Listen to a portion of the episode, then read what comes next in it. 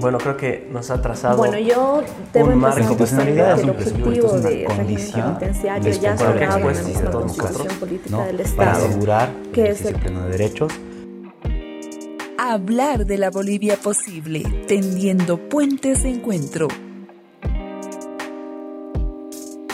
I would never say I'm self made, I need a lot of help. Bienvenidos a un nuevo podcast de Hablar de la Bolivia Posible, un proyecto de la agencia de noticias Fides para dialogar sobre distintos temas relevantes para el país. Hoy presentamos Entrampados por la polarización. ¿Hay salidas para el diálogo? En esta ocasión participan el periodista y exdelegado departamental de la Defensoría del Pueblo en Santa Cruz, Hernán Cabrera, la abogada y administradora nacional de centros de conciliación, Fátima Luna, y la comunicadora y promotora de cultura de paz de la Fundación UNIR, Gabriela Ugarte. Te invitamos a seguirnos.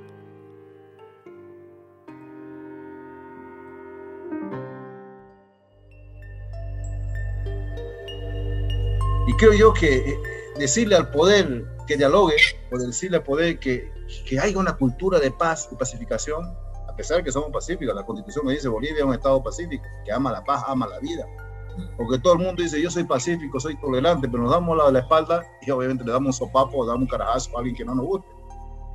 Así representa Cabrera las relaciones actuales en el país, crispadas por la polarización y alentadas especialmente por intereses de los actores políticos.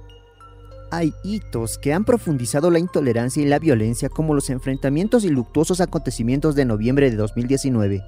Pero ¿qué tan nocivos son los efectos de la polarización política en la sociedad boliviana?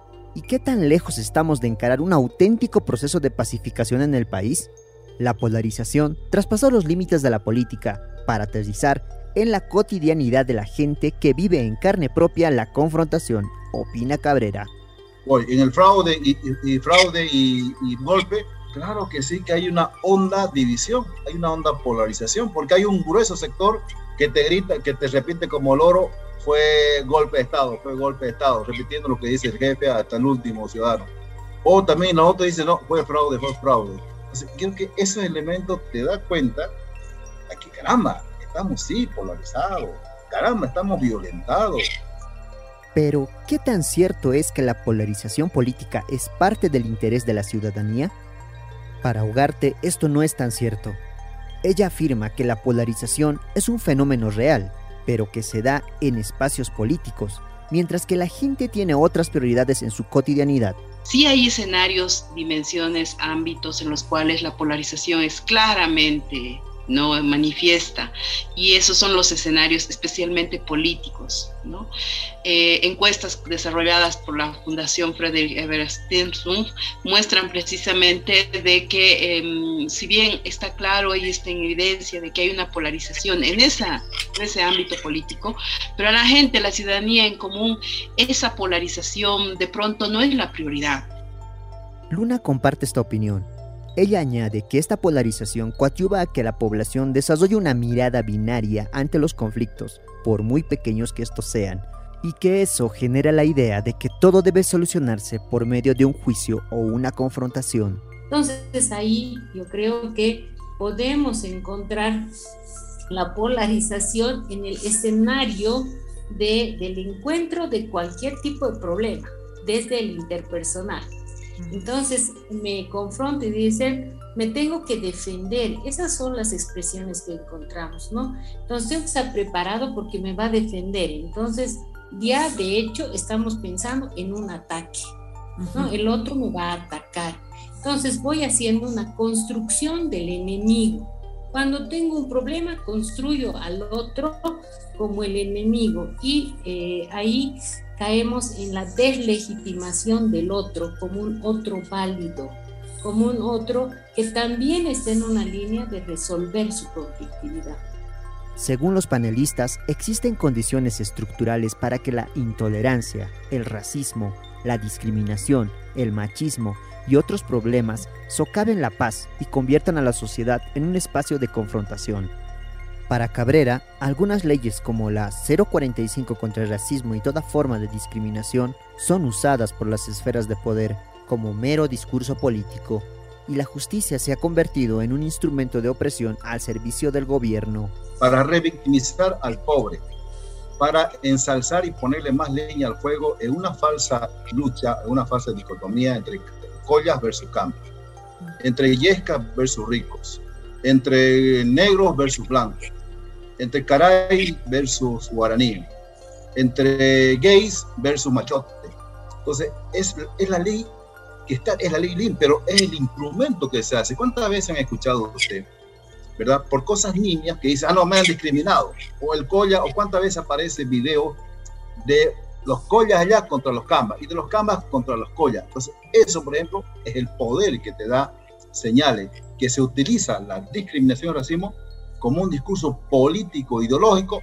Entre tanto, Ugarte afirma que el tema central de este complejo panorama es la naturalización de la violencia y cómo este fenómeno usa a la polarización como instrumento para generar la idea de la lucha del uno contra el otro que lamentablemente ahora en nuestros escenarios esta lógica de, por ejemplo, tener un discurso de odio o un discurso donde lo, lo simbólico y lo cultural se maneja desde una perspectiva violenta, eh, o que, por ejemplo, tengamos condiciones irresueltas de violencia estructural como que tienen que ver con la falta de oportunidades, con una mejora de acceso a servicios que hacen a la violencia estructural, muestra precisamente de que esta percepción respecto a que estamos polarizados tiene un arraigo, tiene unas raíces comunes que hace precisamente a una naturalización de las violencias, la directa, la simbólica y la estructural.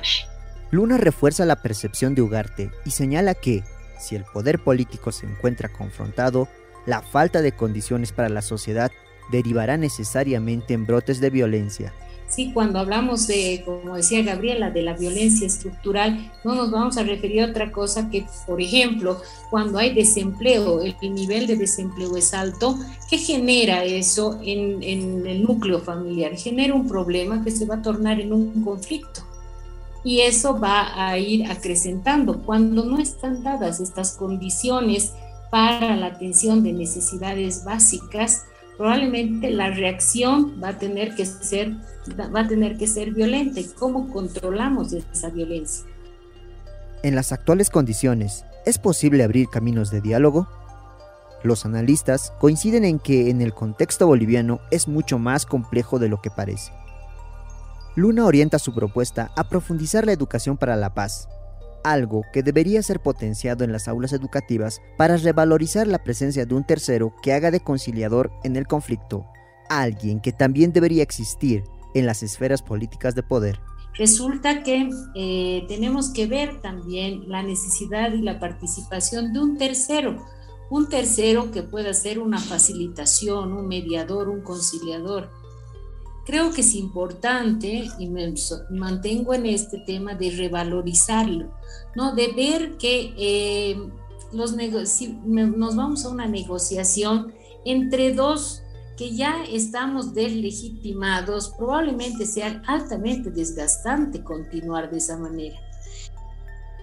En la perspectiva de Cabrera, la responsabilidad para un auténtico diálogo es múltiple las autoridades de gobierno son las llamadas a encaminar la concertación, mientras que los medios de comunicación deben colaborar con la información oportuna y los mensajes de paz y tolerancia. La tercera vía es definitivamente la oposición. La oposición debe hacer mejor su papel. Lamentablemente tener una oposición que reacciona al calor del momento, una oposición que no está a la altura de estos acontecimientos. Y el cuarto yo creo que las instituciones internacionales deberían estar más cerca de Bolivia, pero ya con esa apertura, con esa visión, no ya afincarse lo que pasó en 2019, que esto fue así, esto fue así, no.